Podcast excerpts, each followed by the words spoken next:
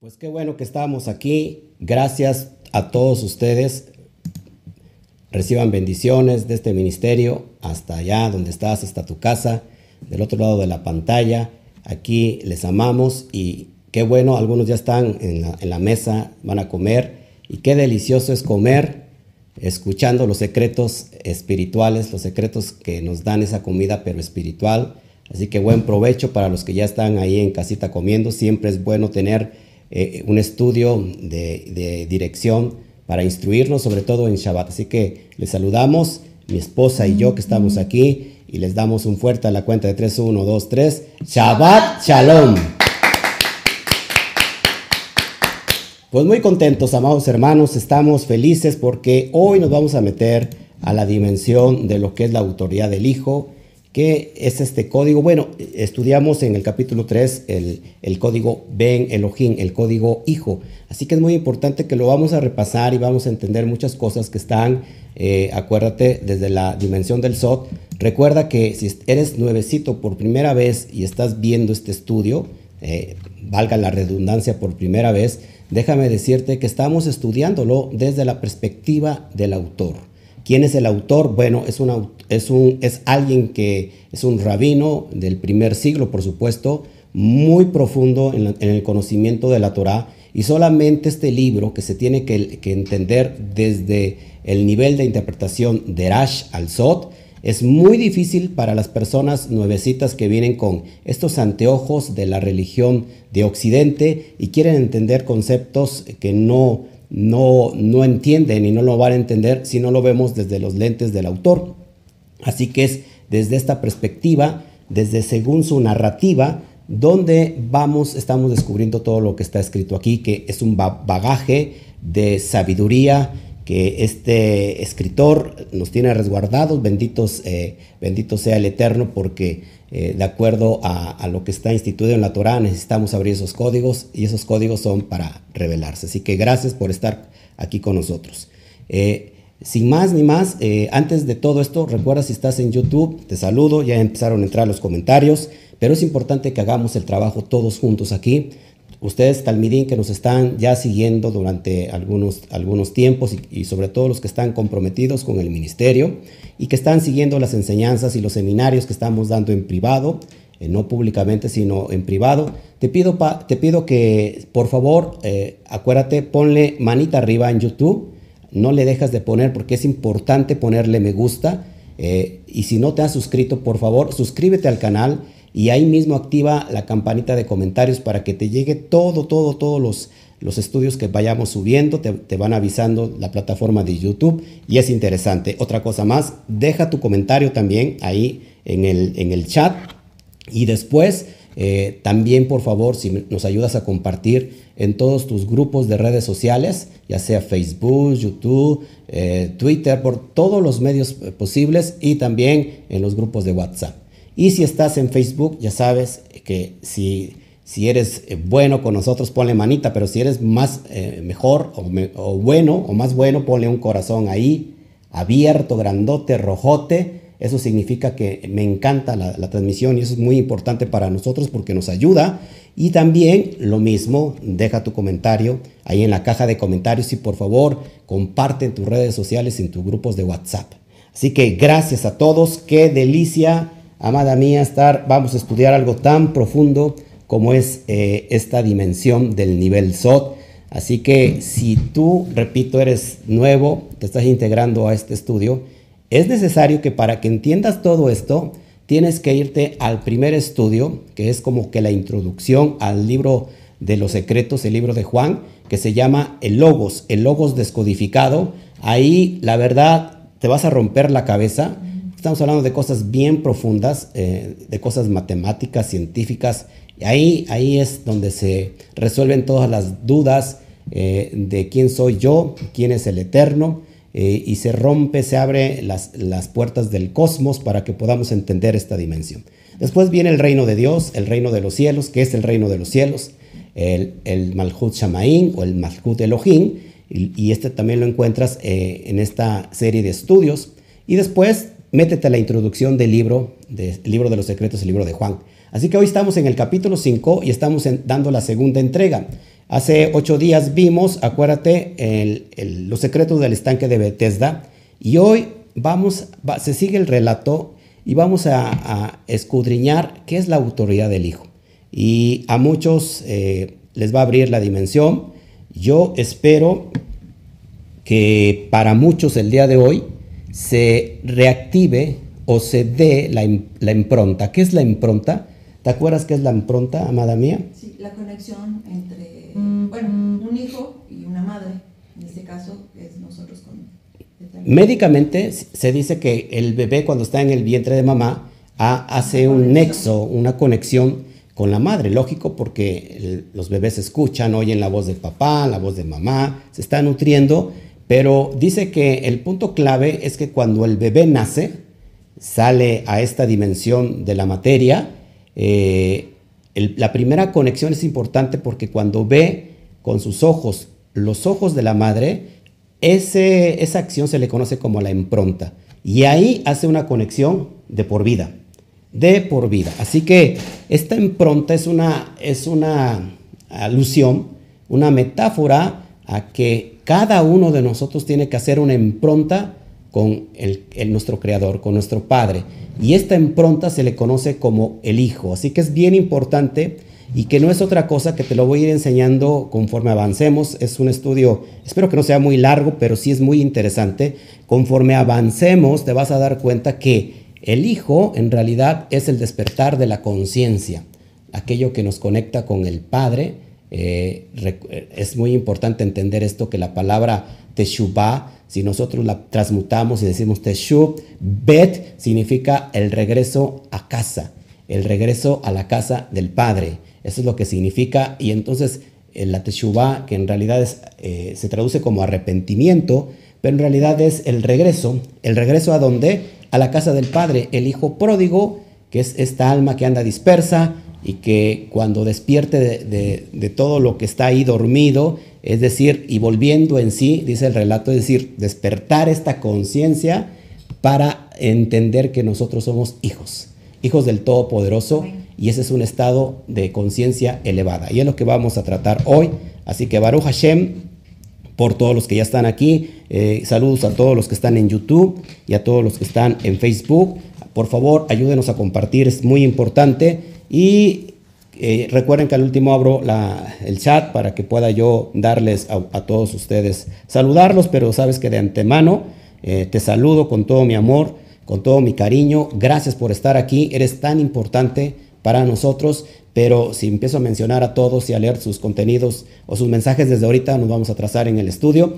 Quiero irme directo y al, último, al final, por favor, si tú me lo permites, estaré saludándote como debe de ser. Bueno.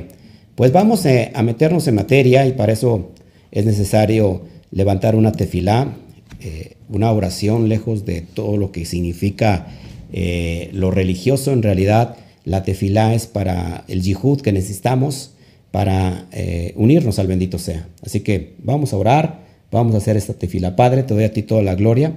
Gracias por todo, toda la convocación que has hecho y que hoy tus hijos, aquellos que están vibrando, con esa impronta que recibieron al despertar su conciencia.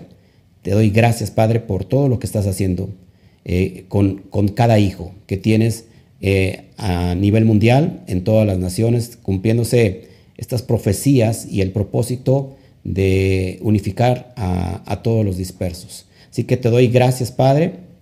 Te doy gracias por mi vida, por la vida de mi esposa, por la vida de mi hijo, por la vida de mis padres, por la vida de toda la casa, por la vida de, todos los que son de la comunidad Kami, no solamente física, sino a nivel mundial, y por todos los hijos que están alrededor del mundo y por toda la humanidad.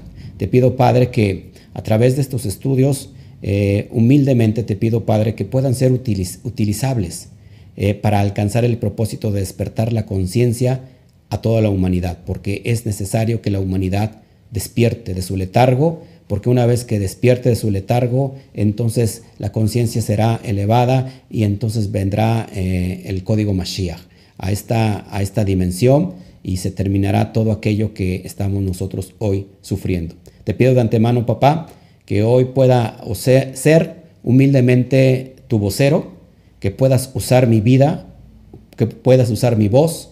De una manera humilde te pido, papá, que hoy puedas transmitir a través de mí, si te place, que sea yo un instrumento útil para dar eh, al blanco a través de este estudio. Permíteme, Padre, eh, realizar y dar lo que viene completamente de ti. Si hay algo que no es de ti, Padre, eh, te pido, Padre, que tú mismo me bloquees para que no pueda yo dar eso. Así que te lo pido con toda humildad y con todo mi corazón. Que tus propósitos se cumplan en nosotros en este Shabbat. Te amamos con toda nuestra alma. Amén, amén y amén.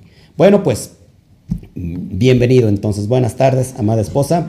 ¿Qué les parece si abrimos entonces el libro de los secretos, el libro de Juan? Y estamos en el capítulo 5, así que... ¿Perdón? ¿Pusiste Jihanan? Puse Jihanan, bueno, perdón, después lo, lo comparto. Yo, ok, después se me fue ahí un error de, dedo. Bueno, así que Baruch Hashem, por todos los que están con nosotros, eh, eh, el Eterno es tremendo y estoy muy emocionado. Vamos a abrir entonces el, libro de los secretos en el capítulo 5, ya tenemos ahí el número 5 que nos da lo que es una revelación. Así que abrimos, abrimos, entonces nos vamos al capítulo 5. En el versículo, nos quedamos en el versículo 19. Recuerden que esta es la segunda parte o el episodio número 2, como le quieras llamar. Y vamos texto por texto o verso por verso para que vayamos entendiendo todo, todo, todo lo que hoy el Eterno nos depara en esta bendita enseñanza. Respondiendo Yeshua les dijo, de cierto, de cierto os digo que el Hijo no puede hacer nada por sí mismo, sino lo que ve hacer al Padre, porque todo lo que hace, esto también lo hace el Hijo de la misma manera. Y aquí tenemos ya los códigos, amados hermanos, que tienen que ver con la impronta, la impronta que yo les, que les hago.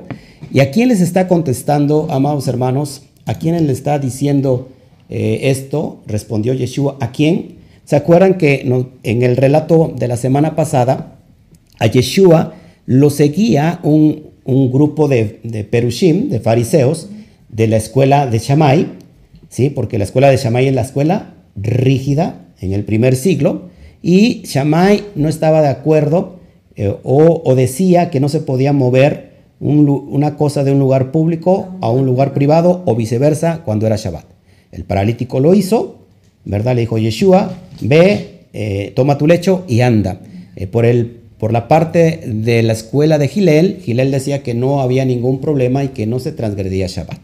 Lo que vamos a encontrar en los relatos de los evangelios simplemente es las diferentes discusiones, y digo discusiones en el buen sentido, porque las discusiones hoy en día es muy normal que se vea en el pueblo judío, porque son, son debates pero de diferente interpretación. Y así que encontramos entre los grupos de Shammai y los grupos de Hillel eh, discutiendo en el buen sentido de la palabra eh, cosas profundas establecidas en la Torah con este rabí llamado Yeshua.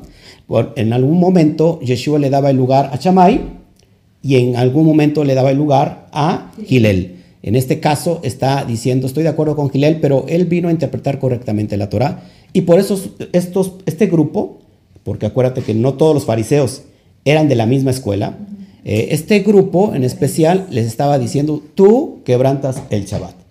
Mira, en Shabbat no se tiene que hacer esto, pero en realidad ya vimos en el estudio pasado que Yeshua nunca quebrantó el Shabbat. Lucas 4:16 dice que era su costumbre guardar Shabbat.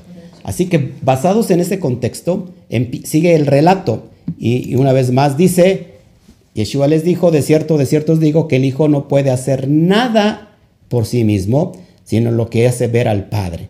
Porque todo lo que hace esto también lo hace el Hijo de la misma manera. ¿Dónde encontramos el ejemplo de lo que hace el Padre? Es una pregunta, amada. ¿Dónde crees que encontramos? Porque esto es, esto es una parábola o bien una metáfora de que cómo aprende el Hijo, cómo aprende el Hijo viendo al Padre. De hecho, la constitución del padre e hijo es, también es una metáfora del maestro y del alumno. ¿Cómo ve, cómo el alumno aprende? Pues viendo a su maestro hacer las cosas. Ahora, metafóricamente es una alusión a que podemos ver al Padre, el Padre es invisible, el Padre es un espíritu, es una metáfora que entonces ¿dónde vemos al Padre hacer qué? para que vayamos entendiendo que este libro está hablando metafóricamente, está hablando en el sentido del mashal. Y cada vez que hay un mashal, hay un nishal. ¿Qué significa mashal? Parábola. ¿Qué significa nishal? El propósito de lo que quiere decir esta parábola, ¿no? Hasta dónde te dirige. El significado, pues, de lo que es la parábola. Así que metafóricamente, ¿dónde vemos al Padre hacer las cosas y aprendemos del Padre? Al Padre, ¿dónde lo vemos? En la Torah, exactamente. Has dado al blanco. En la Torah vemos al Padre porque sus estatutos, sus leyes, sus mandamientos, sus misbot, son las obras del Padre. Y, y, que está sobre todos esos misbot, acuérdate, sobre todas esas leyes, de, eh, no, sobre las leyes de la Torah, sobre los preceptos, ¿qué está sobre ellos? Ah, el amor, la Jabá. La Jabá. La Jabá tiene que ver, o el amor tiene que ver con el atributo más grande del Padre que es dar, es darse. Lo contrario de Jabá viene siendo el ego, el orgullo. El ego divide, ¿sí? El, el ego siempre te viene a dividir y el amor te viene a unificar. Esa es la gran diferencia. Así que eso es lo que está diciendo prácticamente Yeshua. Y sigue el verso 20, porque el Padre ama al Hijo y le muestra todas las cosas que él hace, y mayores obras que éstas le mostrará para que ustedes se maravillen. Yeshua está hablando en un nivel uf, profundo, súper elevado, se fue al séptimo cielo. Y los que estaban escuchando prácticamente pues no entendían. Aquí en la sierra dice no entenderoas, es decir, no entiendo absolutamente nada. Porque el Padre ama al Hijo. Otro código, ¿se acuerdan que es el Hijo? Y solamente para traerlo rápido esto, esta alusión, eh, ya vimos en el capítulo 3 qué significa, perdón, qué significa el Hijo. ¿Se acuerdan? Bueno, el concepto de Hijo de Dios, ¿por qué el Padre ama al Hijo? Porque no solamente Yeshua es considerado el Hijo, sino que ya lo estudiamos en el capítulo 3. Tienes que ir al capítulo 3 y estudiarlo en realidad profundamente porque solamente ahí lo vas a entender. Solamente te traigo aquí rápido que el concepto de Dios visto desde el paganismo, por ejemplo, eh, la mitología griega, Hércules eh, o Heracles era el hijo del dios Júpiter. Cuando eh, está este Júpiter tiene relación sexual con una mujer humana, Almena, y de esta relación viene Zeus, el Hijo de Dios. Esto es del concepto pagano.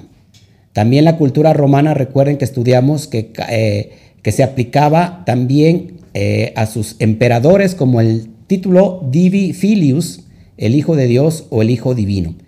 Es en latín. Y esto también lo vimos en, en las culturas paganas en Egipto, en Babilonia. Todos estos conceptos de Hijo de Dios, es decir, que el, el Hijo es divino es decir, es un ser divino, esto es concepto completamente pagano. Eso ya lo estudiamos, eh, o griego. Entonces, esto es importante que también a Julio César era considerado como un dios. Y su hijo adoptivo Octavio también fue declarado como hijo de Dios. Así que desde esta perspectiva recuerda que el hijo de Dios, lo que hemos entendido prácticamente, o lo que habíamos entendido con la cosmovisión de la religión de Occidente, era prácticamente el concepto pagano. Es decir, ¿quién es hijo de Dios? Bueno, hijo de Dios es alguien divino.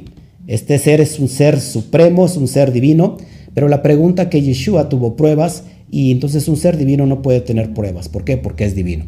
Así que desde la perspectiva o de la cosmogonía, eh, pagana, hijo de Dios, eh, representa lo que les estoy enseñando. Alguien que es completamente divino y lo vemos en los extractos de la cultura pagana, repito, desde Egipto, desde Babilonia, eh, desde el imperio medo-persa, todos estos, los griegos, los romanos, como te lo estoy enseñando, todo esto tiene que ver con esta cosmovisión que es completamente pagana. Si es el título, hijo de Dios Así que es importante que lo vayamos entendiendo. Eh, ¿Qué más? Bueno, pero ¿qué significa hijo de Dios desde la perspectiva bíblica? Porque eso es lo que nos interesa. Perdón, nos interesa. Y ya te lo había enseñado, solamente recuerda que este es un repaso y lo digo muy rápido. Adán es considerado como hijo de Dios, eh, o Ben Elohim. Y Lucas 3:38 lo aclara, dice que Adán era hijo de Elohim. Así que recuerda que en Génesis eh, vemos que el Eterno nos hace, hace al hombre a su imagen y semejanza. La frase imagen y semejanza se ocupa para describir el nacimiento, por ejemplo, de Seth, el hijo de Adán. Eso lo encontramos en, Génesis o en Bereshit 5.3, donde dice que Seth era, eh, perdón, que la imagen de, y semejanza en referencia de que, de que Seth era hijo de Adán. Así que imagen y semejanza significa también ser hijo de Elohim. Así que yo les decía eh, el capítulo pasado 3, nosotros somos hijos de Dios y por eso somos divinos. No, es un título, en realidad es un código. ¿Ok? Entonces nacer a imagen y semejanza de alguien quiere decir ser hijo de esa persona. Así que estamos hablando en sentido, repito, metafórico. Yeshua o el escritor del libro de Juan se está refiriendo en el sentido metafórico. ¿Ok? Algo más que les quiero enseñar aquí. Por ejemplo, ¿quiénes más eran hijos o considerados hijos, que es un código? Los reyes son considerados hijos de Elohim. Por ejemplo, vemos los reyes de Israel son llamados Ben Elohim. Y lo vemos en 2 de Samuel 7, 12 al 14 y en Salmos 2, 7 refiriéndose, ojo, a David y también refiriéndose a su simiente de David, que en este caso era Shlomo. Ellos son hijos de Dios. Si se dan cuenta que es un título y, no es como lo habíamos comprendido antes, como una eh, cosmovisión completamente pagana. Israel también es hijo de Dios. Por ejemplo, Hashem manda a Moshe a decir a Faraón que Israel es, dice, es mi hijo, mi primogénito. ¿Dónde lo vemos? En Éxodo, en Shemot 4.22, o Oseas, en el profeta Oseas, en capítulo 11, versículo 1. Pero también Efraín es su primogénito. Dice, porque yo soy para Israel un padre y Efraín es mi primogénito. Así que, amados hermanos, viendo desde la perspectiva eh, que estamos estudiando, esto es lo que es un hijo. Por ejemplo, los ángeles también son considerados hijos de Dios. Eh, tienes ahí eh, las diferentes citas, Job 1, 6, 2, 1, 38, 7, en el Salmo 29, 1 y 89, 7, se dice que los ángeles son llamados hijos de Dios. ¿Qué crees? También los jueces de Israel son llamados hijos de Dios. Dice, yo dije, vosotros sois dioses y todos vosotros hijos del Altísimo. Eso lo vemos en el Salmo 82, 6, que ahorita lo vamos a ver. Los que reciben la Torah, hoy cada uno de nosotros estamos recibiendo la Torah, son considerados como hijos de Dios.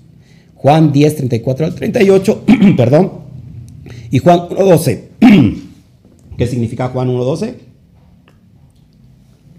12? todos aquellos que le recibieron, a los que creen en su nombre, se les dio la potestad de ser llamados hijos de Dios.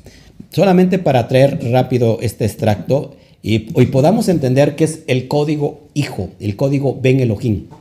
Repito, es necesario que todos ustedes estudien el capítulo 3, donde está la frase Juan 3:16, porque todo el mundo se lo sabe, porque de tal manera amó Dios al mundo, que, dio a su Hijo unigénito para que todo aquel que en él cree no se pierda, mas tenga vida eterna. Son códigos súper elevados y que no los puedes entender y los hemos, lo hemos entendido de manera literal. Pero estudiando el capítulo 3, en, esta, en este canal en YouTube lo buscas ahí atrásito y tienes que chutártelo, como decimos en México, tienes que estudiarlo pasivamente, tranquilamente, sacando tus notas para que puedas entender esta cosmovisión que es demasiado profunda. Así que te estoy enseñando un poquito la referencia de lo que es ser hijo y volvamos otra vez al relato de capítulo 5. Dice, porque el Padre ama al Hijo y le muestra todas las cosas que Él hace, y mayores son las obras que éste le mostrará para que ustedes se maravillen. ¿Por qué el Padre ama al Hijo? Este es un código también que ya se los he enseñado. Acuérdate que el, se escucha una voz en los cielos, se abren los cielos, se, hay una señal como una paloma que desciende, que es el Rúa, este y se escucha la voz donde dice, este es mi hijo amado, en el cual tengo toda mi complacencia. Así que, una vez más, buscando eh, y hallando los secretos, solamente para traer un, poquito de recuerdo a memoria de lo que estudiamos en, el, capítulo 3. Mira, en el nivel Sot, el Hijo es el alma. Cada alma en realidad es el Hijo. Présteme mucha atención. En realidad es un estado de conciencia, le, conocemos como la conciencia elevada. Escucha esto porque es muy importante. Cada alma es un hijo de Dios, es un hijo de Elohim. ¿Por qué? Porque ésta se desprende del propio aliento divino de Hashem. Pero cuando el alma que se convierte en Israel, porque también es un código, es que esta persona despertó su conciencia, la conciencia del alma, y esto lo lleva a unificarse y a reconocer que tiene un padre. Ese es el, el método de la impronta, pero ¿qué significa despertar? Es decir, yo me doy cuenta ahora que soy hijo y ya. No, ¿cómo, cómo me despierto otra vez? ¿O cómo se despierta la conciencia de mi alma? Mi alma normalmente está en el estado más bajo, que es el nefesh, y tiene que ser elevada. ¿Cómo se despierta la conciencia, amados hermanos? Eh, ¿Qué pasó cuando se escucha la voz del amado, del padre, perdón? Y le dijo, este es mi hijo amado. ¿Qué pasó en ese momento? ¿Te acuerdas? ¿O qué? Ajá, pero se abrieron los celos, ¿por qué? ¿Consecuencia de qué? De que él fue obediente y... De que se estaba sumergiendo. Se estaba sumergiendo haciendo tevilá. Y después vamos a ver que el maestro de Yeshua en realidad era Juan y después vamos para un estudio ahí profundo. Pero, ¿qué significa esa metáfora en nosotros? En realidad, ¿nos vamos a meter al agua y ya somos los hijos amados? No, significa que nos estamos sumergiendo en las aguas de qué? La agua es referencia o una metáfora a la Torah. Es decir, que cuando yo me sumerjo en obediencia a todo lo que está escrito en la Torah, es decir, que lo estoy poniendo por obra, en ese momento en realidad me encuentro con esa impronta de llamarme hijo y ser elevado. Eso es lo que significa. Este, así que el alma es el hijo, el hijo de Dios, y todos los descendientes de Adán llevan la, impregnación divina, eh, porque acuérdate que Adán es hijo de Dios, Lucas 3:38 lo vimos, Así que Adán es una retracción de la luz divina. Adán significa ser humano, o también se puede traducir como persona. Es decir, que la persona, el ser humano, en realidad somos retracción de esa luz divina. Lo único que tenemos que hacer es tener la conciencia de que somos esos hijos. No se puede entender, ojo aquí y, lo, y me pongo aquí, no se puede entender esto desde la perspectiva religiosa.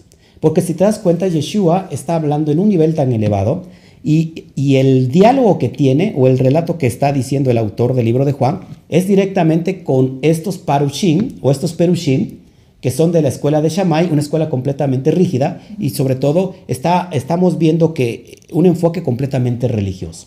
Y la religión, los he dicho, siempre nos lleva al cautiverio, nos encasilla y Curiosamente, salimos de las clipot, de las cáscaras, de la, de la impureza, pero resulta que estamos todavía en un sistema religioso y eso nos sigue teniendo una cáscara porque no nos permite ver más allá de nuestros ojos. Y Yeshua está hablando este relato y los otros se, quedan, me imagino yo, que se están quedando así como, como impresionados porque ¿de qué está hablando este, no? ¿De qué está hablando este? Así que eh, ojo, solamente para que vayamos entendiendo. Así que todos somos una retracción de la luz divina. Muy importante. Acuérdense que Adán es, eh, Yeshua es el postrer Adán. Lo estamos viendo en el relato que Pablo lo ha dicho muchas veces en Romanos y lo hemos visto en, eh, visto en Corintios. Y entonces Yeshua es el postrer Adán. ¿Qué, ¿Qué, significa esto? Que Él está regresando al origen. Asciende de nuevo a la luz, a esa impregnación de luz que es la hora ganús, a través de qué? De su obediencia, como lo explica el autor Pablo. Así que esto lo vemos en Romanos 5 y en 1 de Corintios 15 hablando sobre el postrer Adán. Así que Adán es el hijo pródigo que malgastó la herencia, ¿te acuerdas? Mashiach simboliza la acción del regreso. Es la elevación a la casa del Padre, es el regreso a la casa del Padre. El hijo que, que malgastó la herencia es el Adán, el primer Adán, y el postrer Adán es, es el que está recuperando. Es decir, que el primer Adán es el exilio, apúntalo, el primer Adán es el exilio, pero el postrer Adán, que es Mashiach, es el regreso. Una vez más, el primer Adán representa el exilio, la caída, ¿no? Y el postrer Adán, que es Mashiach, Ese código elevado en realidad es el que recupera y es el regreso a la casa del Padre. Así que es muy importante que aprendamos todos estos conceptos. Baruch Hashem. Bueno, ya esto lo, había comentado ya el hijo único, sabemos que el hijo unigénito en realidad es en referencia a el primogénito mejor. Bueno, así que seguimos con nuestro relato, Baruch Hashem, por los que están con nosotros. Entonces, el padre ama al hijo. ¿Por qué el padre ama al hijo? Porque es obediente. Porque lo que les acabo de transmitir. Porque el hijo es un código que cuando se encuentra con la impronta es a través de la Torah, cuando es obediente a la Torah. Y ahí se oye una voz porque, por aquel que se sumerge, porque esa alma que ha dejado la clipot o las cáscaras de suciedad, de impureza, y se mete ahora a bañarse, a limpiarse, a purificarse a través de la tevilá. Y la purificación en realidad es la sumersión precisamente a la profundidad de la, de la Torah. Ahí es donde esa alma se sumerge en el estado de tajará de limpieza, entonces escucha una voz arriba en los cielos, en los Shamaí, en Keter, en la parte más elevada, y se dice, este es mi hijo amado en cual tengo toda mi complacencia. ¿Te das cuenta? Esto es lo que estaba enseñando Yeshua.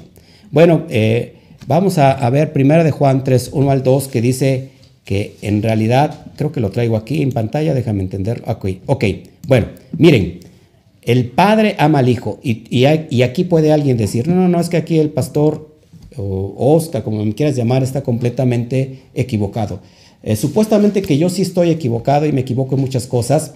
Lo que te estoy enseñando es completamente la perspectiva de Juan. Eh, no sé si Juan puede estar equivocado, pero creo que no, porque nos está enseñando cosas bien profundas. Y aquí vas a decir, ¿sabes qué? Es que el hijo solamente es Yeshua. Sí, exactamente. El hijo este Yeshua cumple con los méritos de ser hijo a través de la obediencia y entonces el código Mashiach, la autoridad de Mashiach se posa sobre él y es que es considerado como un hijo, pero recuerda que ya te lo enseñé, hijo en realidad es un código y le pertenece a aquel que recupera ese código.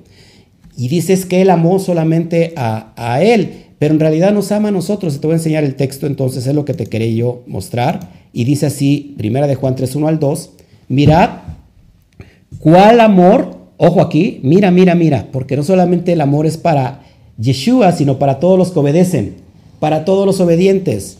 Mirad cuál amor nos ha dado el Padre, nos ha dado el Padre, para que seamos llamados hijos de Dios.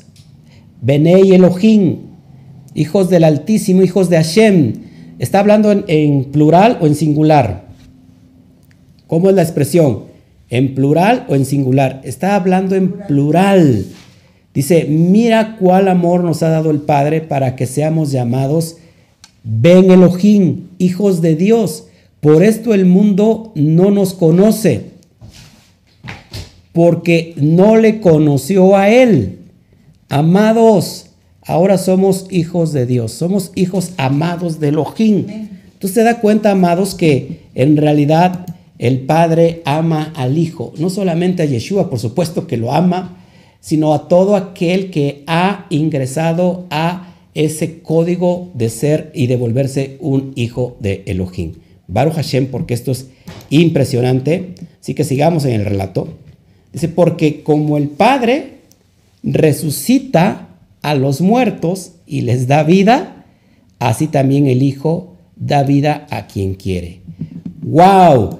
Alguien puede decir aquí con los lentes de la religión de Occidente, con los lentes de la religión de Occidente, se está equivocando completamente el pastor, ¿ya ves? Aquí dice clarito que el que da vida también es el hijo. Y un hijo normal, un hijo humano, ¿cómo puede dar vida? A quien Él quiera. No, solamente, así que estamos hablando de que entonces es algo divino. Amados hermanos, es un código, repito, nuevamente, para que me vayan entendiendo. Porque como el Padre resucita a los muertos y les da vida, así también el Hijo da vida a quien quiere. Recuerda que el relato es metafórico, lógico y naturalmente que el Padre da vida en el sentido literal, pero estamos hablando desde el sentido metafórico. Recuerda que el relato o la charla, eh, eh, la comunicación es entre Yeshua, el Rav, con los Perushim de la escuela de Shammai. Dice, el Padre resucita a los muertos. Metafóricamente, en capítulo, si no me recuerdo, en Ezequiel, capítulo 38, tenemos el valle de los huesos secos, que están secos en gran manera y que le dice al profeta que está ahí, profetiza, profetiza y dile a este valle de huesos secos que, come, que tomen vida. Y dice que se levanta de ahí un gran ejército. Es un lenguaje metafórico para resucitar precisamente quiénes son esos que están perdidos en este valle, en este valle de huesos secos, pues todas las ovejas perdidas de la casa de Israel, hablando de las diez ovejas, de las diez tribus, perdón, eh, y diez es una alusión a una totalidad. En realidad, toda la humanidad, fuera del concepto de no saberse hijo, están completamente muertos. ¿Y cómo son eh, resucitados? A través de que están muertos en medio de los delitos y pecados, como decía Rab Shaul.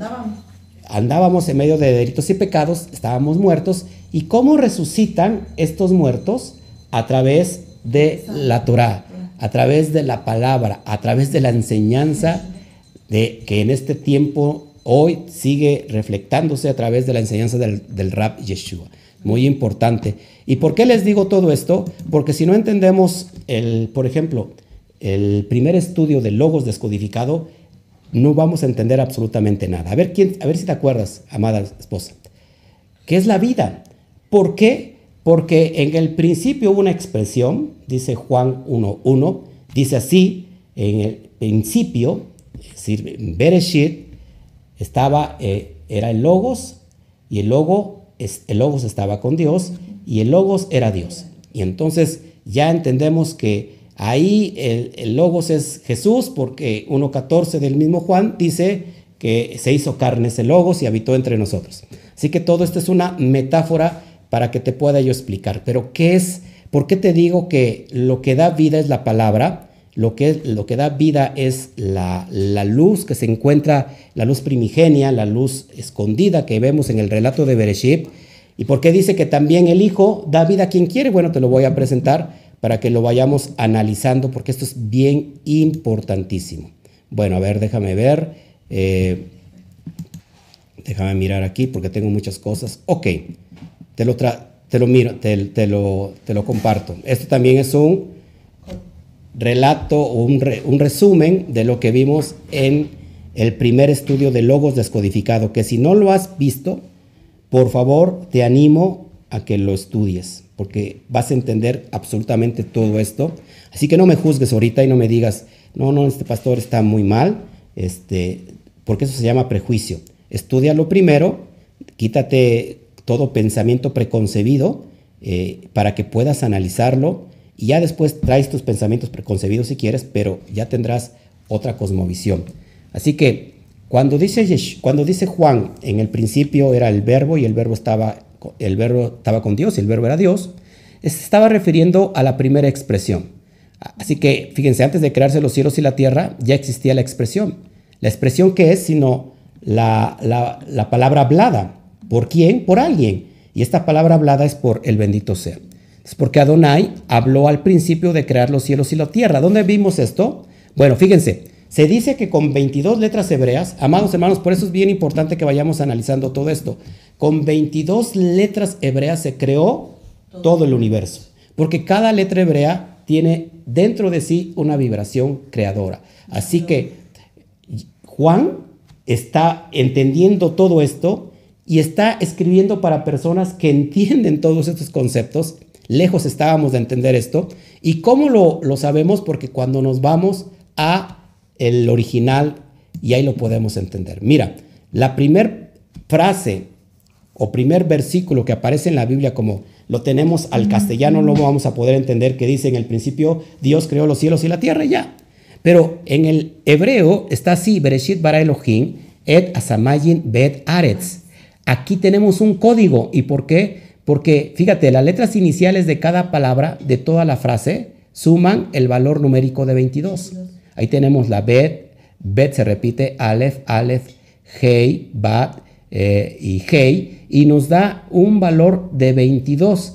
Es decir, que ya desde el principio tenemos ahí un código develado ahora que con las 22 letras hebreas, metafóricamente el Eterno creó los cielos y la tierra. Ahí tenemos ya esta dimensión. Ahora, ¿por qué la luz? ¿Por qué entonces decimos que la vida, que la vida, eh, lo, que, lo que estábamos viendo en el versículo 21, eh, el resucito, el Padre resucita a los muertos y les da vida.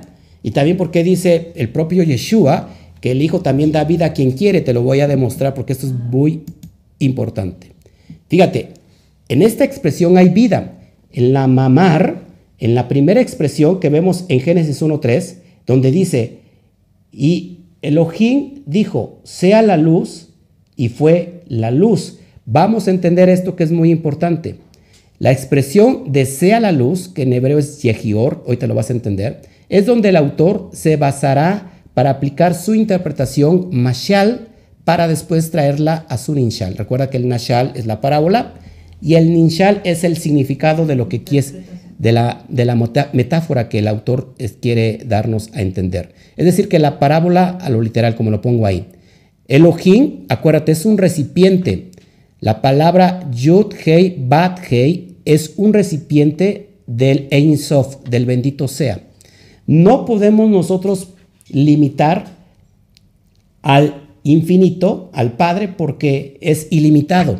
Así que Él se muestra, a ver Claudita, mírame para que te explique, Él se muestra en las dimensiones que nosotros conocemos de diferentes maneras para poder eh, manifestarse. No se puede manifestar completamente porque el Ein Sof, que es todo, para, fíjense, para crear lo que vi, lo que conocemos como materia, como cielos y tierra, él tuvo que extraerse porque él ocupa todo, todo el espacio y todo el tiempo. Entonces se extrae y entonces, ¿cómo se manifiesta ahora con nosotros? Con diferentes eh, vestidos, con diferentes vasijas. Así que Elohim es el recipiente de Yud Kei Bat Kei. Así como el recipiente de Elohim es que es la manifestación, es el mundo. Mira, te lo pongo aquí. La palabra Kli Yud Kei Bat o recipiente Yud Kei Bat tiene una gematría de 86. Lo mismo que la gematría de Elohim, 86. Así que Elohim es el recipiente de Yud Kei Bat. Es decir, el Padre está hablando a través de la expresión y va a crear algo. ¿Qué es lo que crea? Que ahorita te lo voy a enseñar. Así, a su vez también, el recipiente Elohim, que se traduce como Kli Elohim, tiene un, valor en gemátrico de 146. Lo mismo que la palabra mundo 146. Así que el Malhut, el mundo, Olam, la palabra Olam, está recibiendo las manifestaciones en diferentes grados. ¿sí? Va de lo mayor a lo inferior de manifestación. Es muy importante entender esto. Seguimos. Miren, por ejemplo, ¿me vas a decir algo? Es que eh, te equivocaste, pusiste, repetiste el 6 en la G y le pusiste 6. Mm. Perdón, entonces fue una, equivocación. Pero bueno. Bereshit 1.3. Fíjense, esta es la expresión que da vida. Porque ahí se crea la luz, la luz que te estoy hablando. Fíjense. Bayomer Elohim Yehior, Yehior. Que se traduce y dijo Elohim, sea la luz y fue la luz. Recuerden que en la cosmovisión judía o en la cosmovisión del secreto del Sod, se dice que el Padre crea todo lo que vemos, los cielos y la tierra, con solo 10 expresiones. Y en realidad tenemos en Bereshit 10 expresiones. Cada vez que vemos Yehior y dijo Dios, Bayomer Elohim, sea esto y sea aquello, con 10, 10 expresiones, con 10 expresiones crea eh, todo lo que vemos. Así que la expresión en hebreo es mamar. Así que hay 10 mamarot con que se crea todo el universo. La primera expresión fue esta, a lo que se está refiriendo el autor de Juan. Y dijo Elohim, sea la luz, y fue la luz. Así que el autor deduce que en esta primera expresión había vida. ¿Por qué? Si nosotros vamos a la gematría una vez más, al remes, abrimos el, el, nivel de remes, vemos que esta frase tiene 23 letras. Si tú las cuentas ahí, son exactamente 23 letras. Y bueno, ¿qué tiene que ver esto con si aquí se crea la luz? Está hablando del concepto de luz y fue, y fue la luz. La luz es en referencia al Mashiach, a lo que conocemos como este código elevado de Mashiach.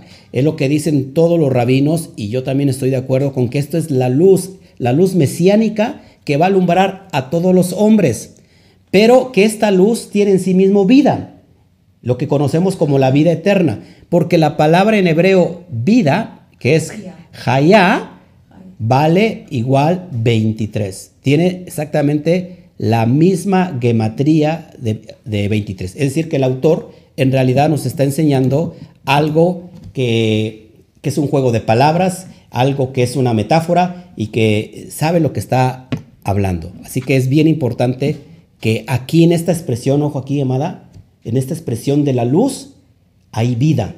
Amén. Bueno, vamos a seguir viendo esto para que lo puedan entender mejor aquí, en esta, en esta diapositiva. Así que el autor hace una conexión directa con Bereshit. En ella dice que había vida y la vida era la luz. Cuando dice la vida era la luz de los hombres, en Juan, vamos rápido a Juan 1, dice, a ver, acá lo tengo, Dice, en él, en la expresión, verso 4 del capítulo 1, en él, en la expresión estaba la vida, y la vida era la luz de los hombres, y la luz en las tinieblas resplandece y las tinieblas no prevalecieron contra ella. Te lo voy a leer como debe de decir. En el principio era la expresión, y la expresión era con Elohim, y la expresión era poderosa. ¿Por qué? Por quien la hablaba. Este era en el principio con Elohim. Todas las cosas por la expresión fueron hechas. Y sin la expresión, nada de lo que ha sido hecho fue hecho. En la expresión, en esta expresión estaba la vida y la vida era la luz de los hombres. Así que en esta expresión, ojo aquí, en esta expresión dice, en esta expresión de luz había la vida y la vida era la luz. Así que en otras palabras, la mamar, la expresión, es, era un recipiente por el cual Hashem o Elohim envió vida, que a su vez esta vida es la luz. Ahí lo, ahí lo puedes entender. Mira la vasija de Elohim, que a su vez Elohim tiene que tener una vasija donde se crea la luz, que es la luz la trae la expresión y dijo Dios sea la luz, y esta expresión en sí misma, esta vasija tiene luz. Y esta luz es vida. ¿Ok? La luz es vida. Así que, amados hermanos, esta gráfica te va a hacer comprenderlo.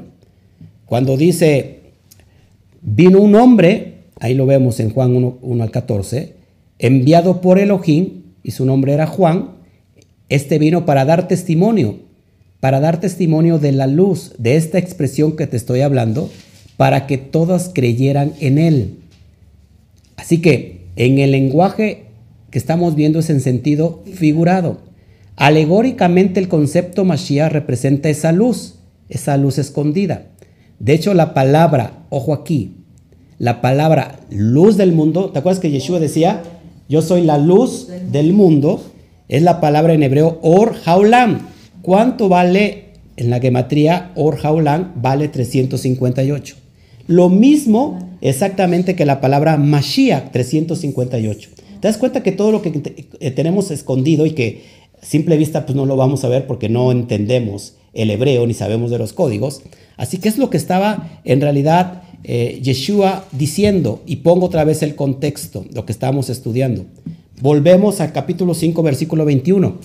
Porque como el Padre resucita a los muertos, ¿con qué resucita a los muertos?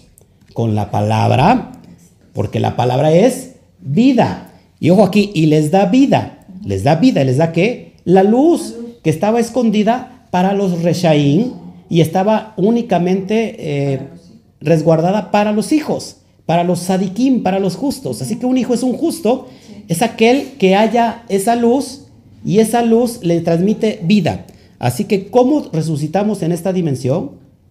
A través de la palabra, porque eso nos da vida. Es decir, es una transformación del alma de salir de su clipa, de la cáscara de la impureza y elevarse al nivel más alto, que es el código Mashiach. Así también el Hijo da vida a quien quiere. ¿Por qué? Y aquí, esta es una pregunta retórica, pero es muy importante. Así también el Hijo da vida a quien quiere. Si ya vimos que el Hijo es un código, que es una conciencia elevada, es decir, que Yeshua le estaba diciendo, yo como hijo, le puedo dar vida también a quien quiero. ¿A través de qué les da vida? Volvemos. A través de la palabra, porque él estaba, eh, lo poseía, lo vestía, el código Mashiach. Que el código Mashiach significa esa luz. Por eso decía, yo soy la luz del mundo.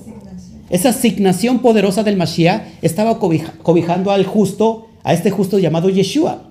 Así que la enseñanza, la transmisión de la Torah es lo que da vida. Entonces yo también doy vida a quien quiero. En pocas palabras, los perushim, en, en este momento, en este diálogo, estos perushim, estos fariseos, pensaban que ellos eran los únicos que podían transmitir vida, los únicos que podían transmitir la palabra. Y les dijo, no, yo también puedo transmitir vida. En pocas palabras está diciendo, yo estoy eh, impregnado del código del Mashiach. Yo soy el Mashiach. Eso es impresionante, amados. Seguimos. 22. Porque el Padre, fíjate, porque ni el Padre juzga a nadie, sino que ha dado toda potestad judicial al Hijo. Y aquí otra vez volvemos a lo mismo. Es que mira, ya el Hijo es Dios. Porque aquí Yeshua ya es el, el, mismo Padre, porque es el que está diciendo, yo los voy a juzgar. Pero no, no, no. Lo volvemos a leer. Porque ni el Padre juzga a nadie, sino que ha dado toda potestad judicial al Hijo. Porque si nosotros vamos a, por ejemplo, al Salmos 82.6, vamos a entender que los jueces, ¿cómo son considerados los jueces? Como lo que hemos estado estudiando, considerados como hijos, como hijos de Elohim, Benei Elohim, o hijos de Dios. Ellos que son jueces tienen toda la autoridad judicial para juzgar, valga la redundancia. Y vamos a ver, por ejemplo, lo que dice el Salmos 82.6. Yo dije, vosotros sois dioses y todos vosotros hijos del Altísimo. Dioses se traduce como, Elohim se puede traducir como dioses, pero Elohim se traduce también como jueces. Así que en el Salmo 82, 6 se está haciendo referencia a los jueces de Israel. Yo dije, vosotros sois jueces y todos vosotros hijos del Altísimo. Sé que los jueces son hijos de Dios, hijos del Altísimo. A estos jueces se les dio la autoridad judicial. Así que Yeshua, en ese momento, que es Mashiach, está considerado Mashiach, es un juez. Es un juez para Israel. ¿Por qué será un juez para Israel, amada? ¿Por qué crees que sea un juez para Israel?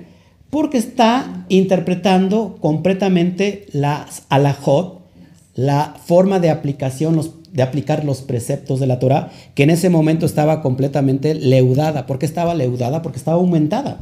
613 mispot tenemos en la Torah y ellos, los rabinos, les aumentaron a más de 6000. En ese momento eran cargas pesadas que decía Yeshua, ni ustedes mismos pueden llevar. Ustedes imponen cargas a la, gente, pero ustedes no las pueden llevar. Dice que diezman todo, hasta lo mínimo diezman, pero lo que es necesario que hagan no lo hacen.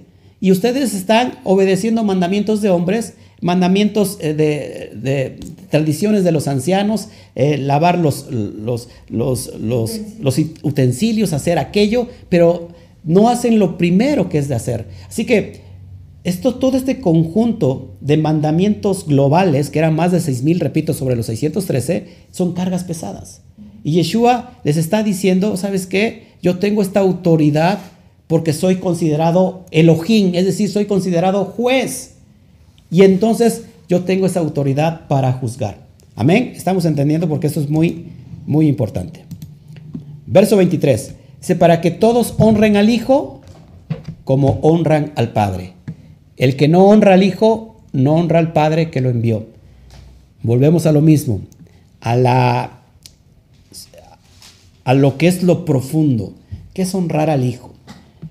Cuando honran al Hijo obedeciendo lo que Él está enseñando, en realidad estamos honrando al Padre. Cuando nosotros honramos al Hijo, es decir, cuando el alma misma reconoce que es hijo, honra al hijo, por lo cual está honrando al padre. ¿Y quién es el que envía, en este caso, al hijo? Pues el padre. El alma es enviada por el padre. Verso 24, de cierto, de cierto os digo que el que no oye mi palabra y cree en el que me envió, tiene vida eterna. Ojo aquí otra vez. ¿Por qué tiene vida eterna, amada? A ver, lo leo. De cierto, de cierto os digo que el que oye mi palabra, ¿qué es la palabra de Yeshua? La Torah, la enseñanza del rap es la Torah, y cree en el que me envió, es decir, que cree en el Padre, en Hashem, tiene vida eterna. ¿Por qué tiene vida eterna? Porque está obedeciendo. Porque está siendo impregnado de esta expresión, de esta mamar llamada Yehior, que es la luz, la luz escondida para los, los, eh, perdón, los reshaín, pero dada a los sadiquín, a los justos, y esta luz es vida. Así que esta es la vida eterna. Así que el que me recibe, Tiene la Torah. o sea, que tiene la Torah y lo obedece, tiene la, tiene la luz, que la, y la luz que contiene la vida, la vida eterna. Y no viene a la condenación, sino que ha pasado de la muerte a la vida. Una vez más, hablando metafóricamente, como alguien que está ahí en ese mismo nivel, en esta materia, puede, puede estar muerto y puede resucitar en, es- en ese, en esta misma materia. No, está hablando de que estaba muerto En sus delitos. en sus delitos y pecados, estaba, estaba dormida la conciencia. Sí. Y cuando despierta la, la conciencia del alma, entonces Eleva. resucita porque recibe la vida. Estamos aquí. Así que es bien importante que lo vayamos entendiendo. La vida eterna. A- amados, en el capítulo pasado o en la sesión pasada hablamos de lo que es la vida eterna. ¿Te acuerdas que le dijo el joven rico a Yeshua? ¿Qué he de hacer para ganar la vida eterna? ¿Se acuerdan? Cumpliera los mandamientos. ¿Y Yeshua qué le dijo? Espérate a que, a que venga el reino de los cielos, que el reino de los cielos también es una metáfora. Él le dijo, cumple las misbat, cumple la Torah. Así que guardar los preceptos, guardar los mandamientos en realidad es la vida eterna. ¿Por qué es la vida eterna, amada? Porque volvemos una vez más a lo inicial. Esta luz, este Yehior, es un código de la luz mesiánica que contiene en sí mismo vida. Así que la vida eterna, entrar a la vida eterna en esta dimensión es guardar los preceptos que están escritos en la Torah porque ellos contienen esa vida, porque es esa luz que nos refleja y si nos impregnamos de ella recibimos vida. En este plano dimensional se puede empezar a vivir la vida eterna. No, no estoy diciendo que del otro lado no haya la vida eterna, sino que desde ahorita empezamos a disfrutar. Así que esto es impresionante, ya casi voy a acabar. Verso 25, de cierto, cierto os digo, que viene la hora, ahora es, ahora es, cuando los muertos oirán la voz del Hijo de Elohim y los que la oyen vivirán. No está hablando en un tiempo futuro, está hablando en un tiempo presente y dice los que oyen, ahora es, los muertos oirán la voz del Hijo de Elohim. ¿Cuáles son estos muertos? Metafóricamente son el pueblo de Israel que está sumergido en medio de muchos preceptos y han dejado a Elohim, la fuente de vida, y se han buscado ellos eh, estanques o pozos que no retienen el agua. Dice, los que la oyen vivirán. Así que todos los muertos son aquellos que están alejados del bendito sea. Todos los muertos es el alma dispersa, el alma dispersa que está alejada de Hashem, está muerta, y cómo resucita a través de la palabra los que oyen la voz del Hijo de Dios. Dentro de nosotros, amados, también eso es un código, lo voy a enseñar. La voz del Hijo de Dios está impregnada en la parte más elevada de nosotros. Es la, la voz pequeña, la voz de la conciencia. Todos tenemos una voz. Y ahí es donde el Padre nos habla. Así que esta voz del Hijo nos está diciendo, hey, tú eres hijo. Estás disperso, tienes que regresar a la casa del Padre. Y todos aquellos que oyen esa voz vivirán. ¿Por qué? Porque viene el proceso de la teshuvah, del regreso, Regreso. del regreso a la casa del Padre, del, origen. Del verdadero arrepentimiento y de volver a nuestro origen, de unificarnos al bendito sea. Es impresionante esto. Esto que, a ver, quiero aquí enseñarte algo. Deja ver si lo tengo. Porque esto es muy importante. Ah, aludiendo a lo que te quiero enseñar. A ver si lo traigo. Mm. Ok. Mira, por ejemplo, hablando de esta voz pequeña.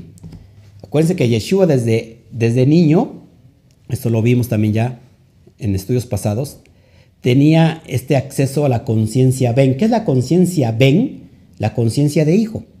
Yeshua como hijo del mandamiento, acuérdense que Bar Mitzvah, todos los niños judíos a los 12, 13 años hacen, hacen su, su Bar Mitzvah.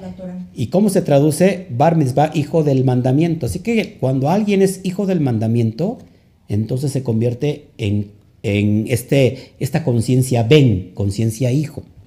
Por eso se escucha la voz que dice, tú eres mi hijo amado, en ti tengo complacencia. Es el proceso de elevación constante de la conciencia. Así que, amados, eh, esto es impresionante porque nos está enseñando que esta pequeña voz, que es la conciencia, donde a, través de esta, de esta voz el Eterno transmite su mensaje, nos está diciendo, ¿sabes qué? Tú eres hijo, tú eres un hijo y estás muerto, pero a través de la obediencia vas a resucitar.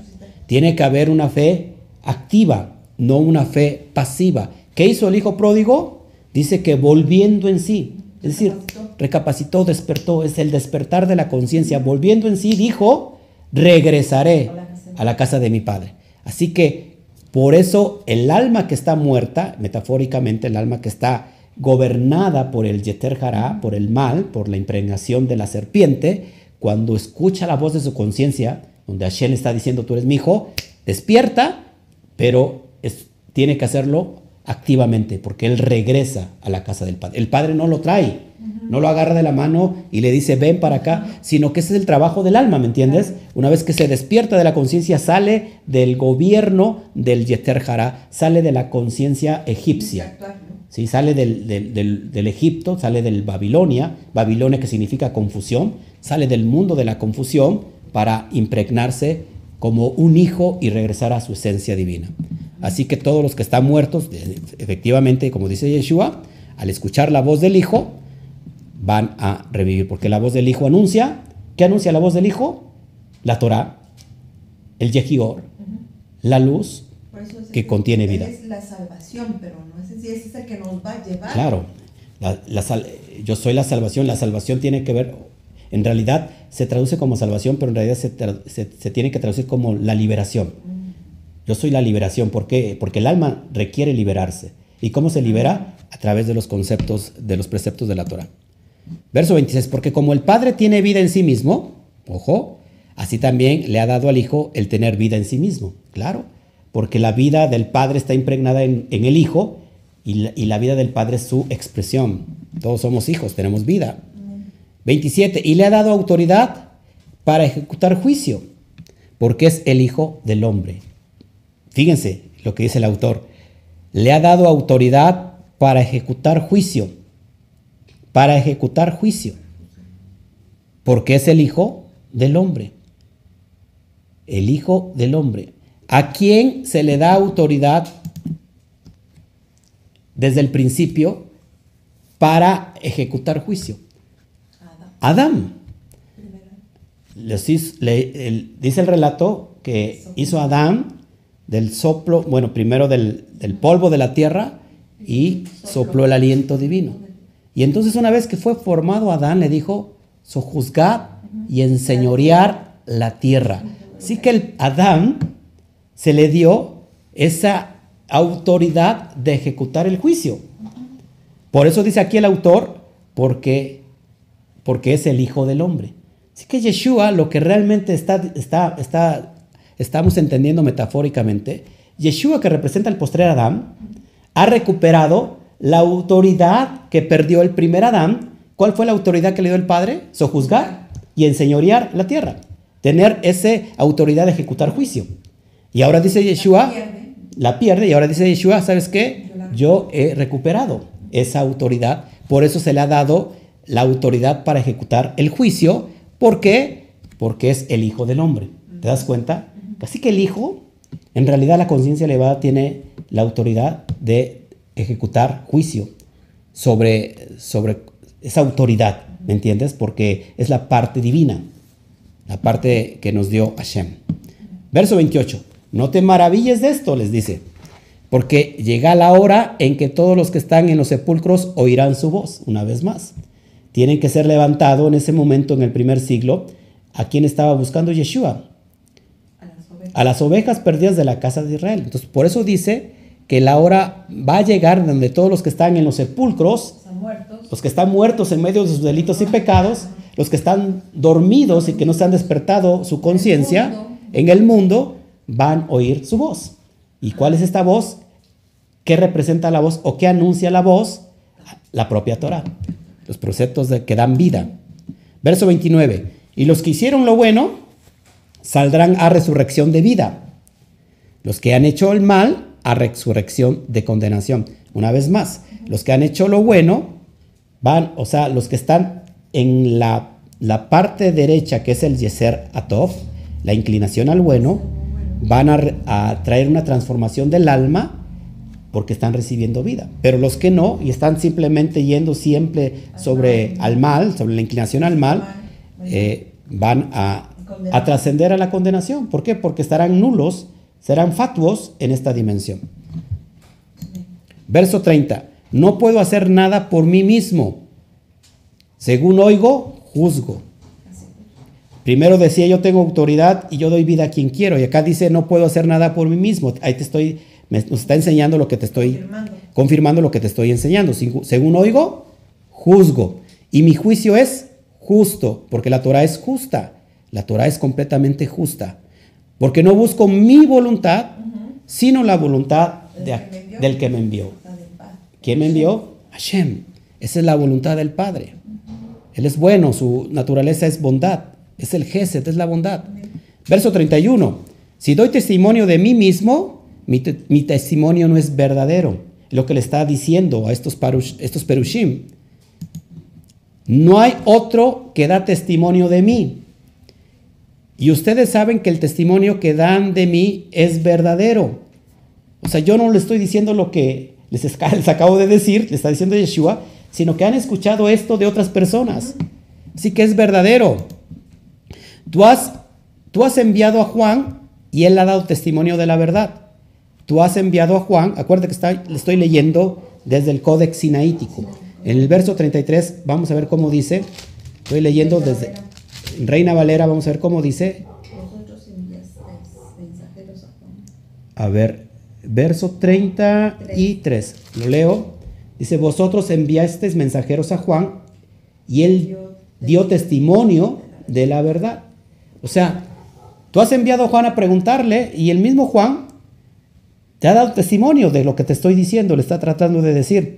Después vamos a entender por qué, Juan, por qué Yeshua es enviado por Juan y que es el medio, pero la fuente es el Padre. Vamos a entender después que era alumno. De hecho, la Tevilá es la iniciación del Talmid a la escuela del maestro. ¿Y quién bautiza a Yeshua? ¿Qué es Juan? Juan. Así que después vamos a analizar cómo, y te lo digo desde estos conceptos, cómo Yeshua era un Talmid de, de Yohanan. Después vamos a ent- entender esto, que es muy profundo. Su maestro era Juan. Por eso Yeshua está mencionando a Juan aquí. Muy importante. Sigo leyendo. Pero no recibo testimonio de hombre, pero estas cosas digo para que seáis salvos o liberados. ¿Cómo somos liberados? A través de la luz que nos da vida y esta luz está impregnada en la Torah. Así de fácil. Verso 33. Él era la luz que arde, como, como dice el texto 35. 35. Antorcha que ardía y alumbraba. Fíjate, él era la luz que arde y alumbraba. ¿Qué, ¿Cuál era el mensaje de Juan también? El mensaje de Juan Amadbil, de Juan el Inmersor, la Torá. Arrepentíos porque el reino de los cielos se ha acercado. Así que él también estaba impregnado de la luz que arde y alumbra. Y dice aquí el texto, y tú estabas dispuesto a regocijarte por una hora en su luz, en su, en su palabra, en su, en su enseñanza. Ojo aquí lo que, por eso es importante entender todo el contexto. Verso 36, pero yo tengo un testimonio mayor que el del Juan, que el de Juan, perdón. No, no estaba diciendo yo soy mayor que mi maestro, sino estaba diciendo cuál es el testimonio de Juan, estaba citando a la fuente. Juan traía la enseñanza de, de la luz y el propio, el propio Juan decía, arrepiéntanse porque el reino de los cielos se ha acercado, está cerca para manifestarse. Pero ¿cuál era la enseñanza de Rabí? Yeshua también lo mismo. También Yeshua decía, después de Juan, arrepentíos porque el reino de los cielos está cerca, está listo para manifestarse. Exactamente la misma enseñanza del, de su Rabí, Yohanan. Pero ojo aquí, así que dice, yo tengo un testimonio, un testimonio mayor que el de Juan. Pues claro, porque está citando la fuente directa que es el bendito sea.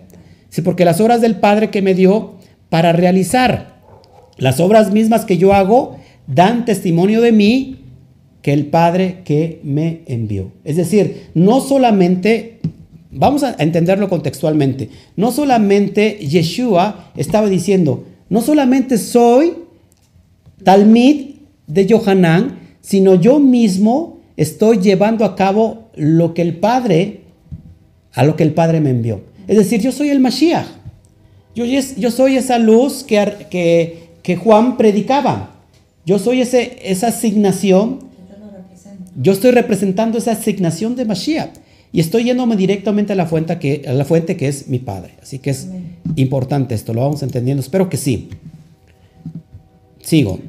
Verso 37. Y el Padre que me envió, Él ha dado testimonio de mí Nunca habéis oído su voz, ni habéis visto su forma.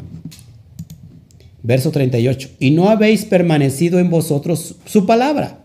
A quien envió no le creéis. ¿Por qué? Dice, no ha permanecido en vosotros su palabra. ¿Por qué? ¿Te acuerdas de la parábola del buen samaritano?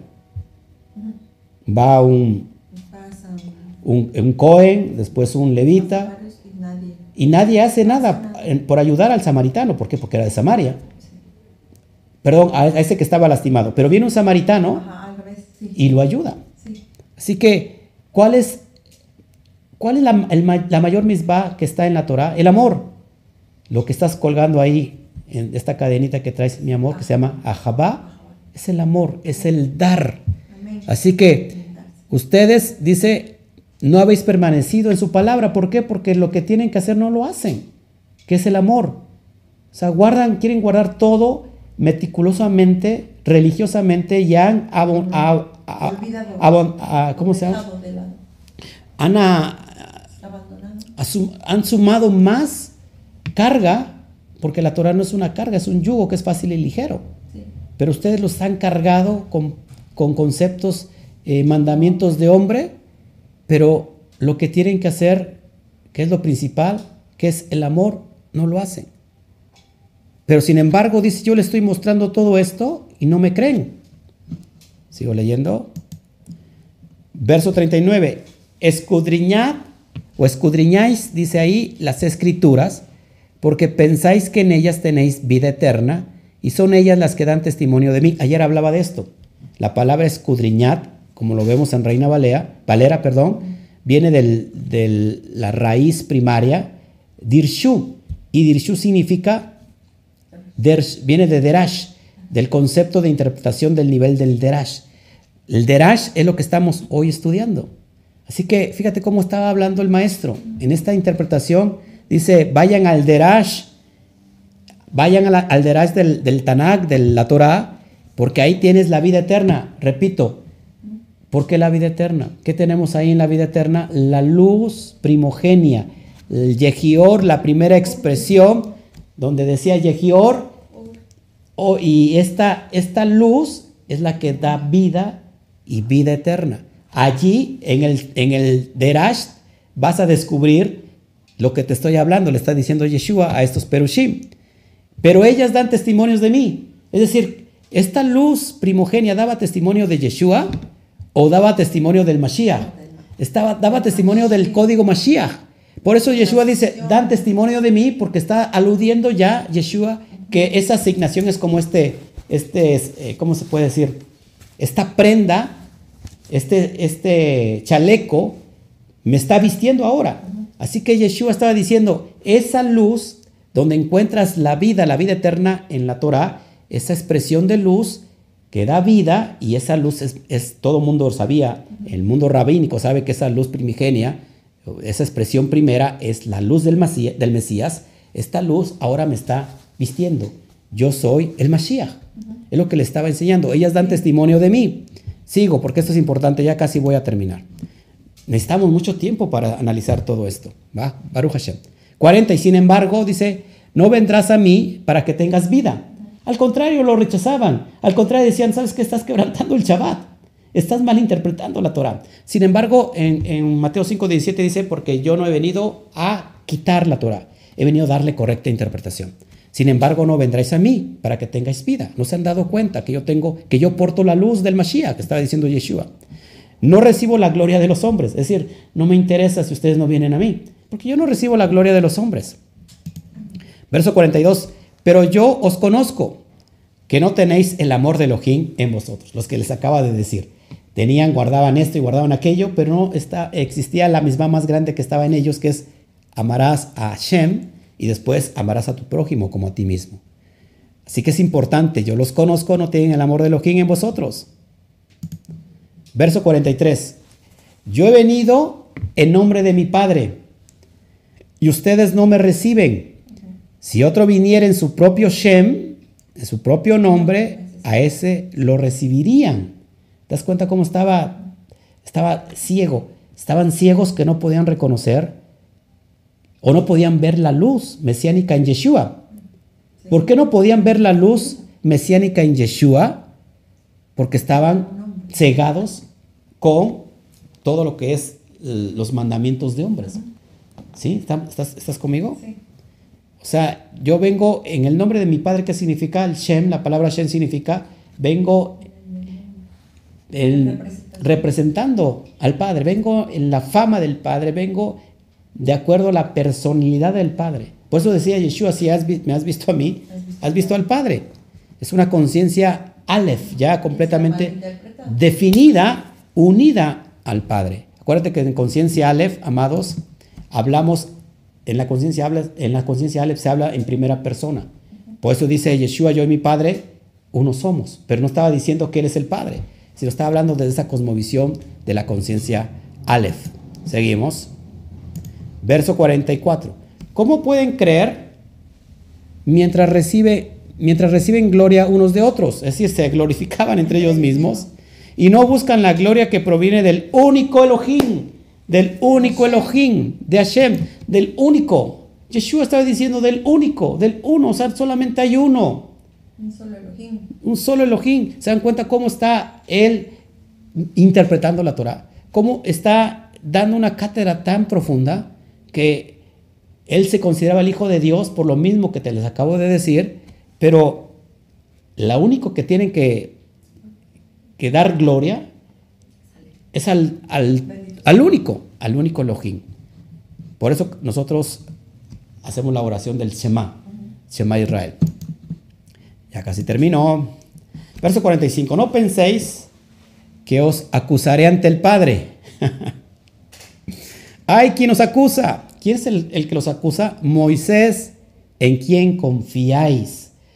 Ojo aquí, estamos hablando metafóricamente. ¿Quién nos acusa? Moisés. ¿Cómo es esto? ¿Quién representa a Moisés? La Torah. Así que ¿quién nos está acusando? La propia Torah con los propios hechos que ellos están realizando. Así que sus propios hechos los están condenando a ellos porque confían en la Torah, confían en Moisés, pero la misma Torah los está acusando porque la están transgrediendo.